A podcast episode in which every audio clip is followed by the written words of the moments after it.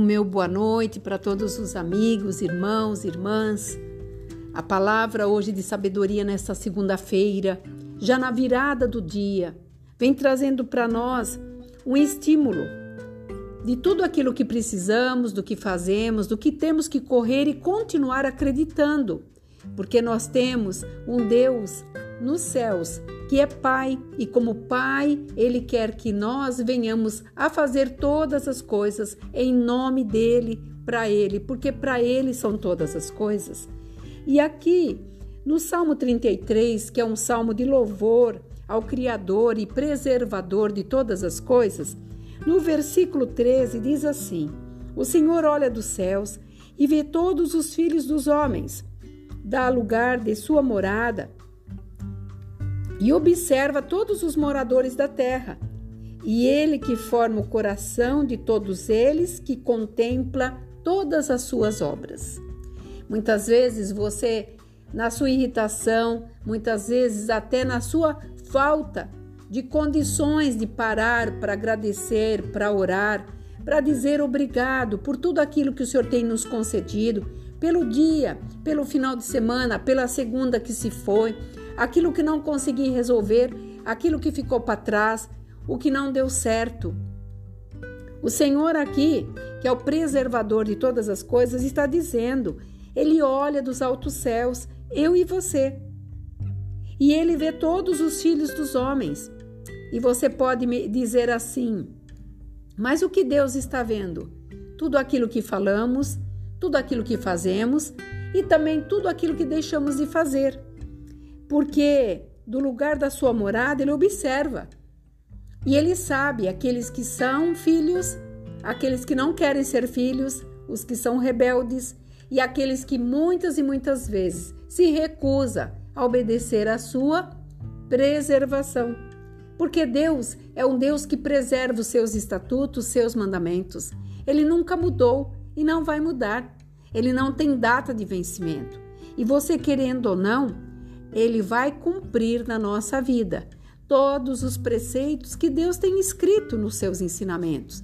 Por isso, temos que acreditar, porque quando o Senhor fala no versículo acima que feliz é a nação cujo Deus é o Senhor e o povo que ele escolheu para a sua herança. O que, que Deus está falando aqui? Nós somos herança de Deus e ele tem o melhor para mim e para você. Quando nós oramos o Pai Nosso, nós estamos falando com Ele toda a nossa necessidade e Ele está mandando para nós o que devemos fazer, principalmente acreditar que tudo está nas nossas mãos. Por isso que Ele diz: Venha a nós o teu reino. E depois Ele fala: Seja feita a tua vontade, porque Ele deixa, Ele nos dá ele nos observa, mas a escolha é nossa.